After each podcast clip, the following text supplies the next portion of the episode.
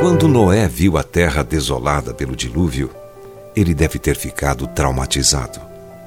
Depois, sempre que o céu ficava escuro acima de sua cabeça, ele precisava relembrar a promessa divina. Deus disse: Vou colocar o meu arco nas nuvens. O arco-íris será o sinal da aliança que estou fazendo com o mundo. O arco-íris é a bandeira de Deus, o estandarte real de sete cores. Nenhum ícone, nenhuma cor oficial, nenhum símbolo imperial poderiam se igualar a isso. Senhor, Deus meu, em ti me refugio. Deus é o meu escudo. Ele salva os retos de coração. Deus é justo juiz. Deus que sente indignação todos os dias. Se o homem não se converter, afiará Deus a sua espada. Já armou o arco, tem-no pronto. Para ele preparou já instrumentos de morte, preparou suas setas inflamadas. Eu, porém, renderei graças ao Senhor, segundo a sua justiça, e cantarei louvores ao nome do Senhor Altíssimo.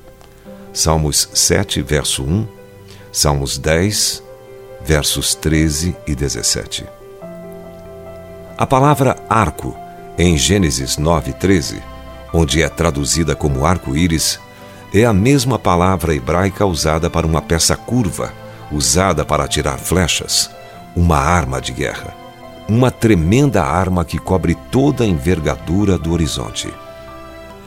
Que poderosas setas Deus deve atirar quando entra em batalha contra o diabo.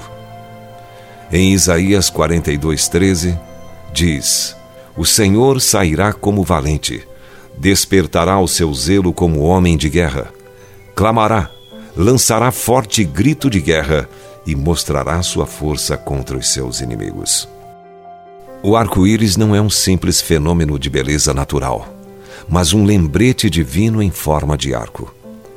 Os gráficos divinos abrangem toda a Bíblia, pois quando chegamos ao livro do Apocalipse, lemos: Ao redor do trono há um arco-íris.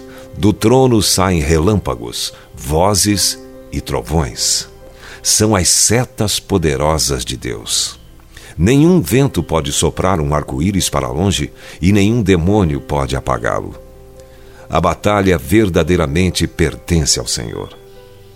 Você pode sofrer com as tempestades da vida, quando uma escuridão ameaçadora preenche seu céu.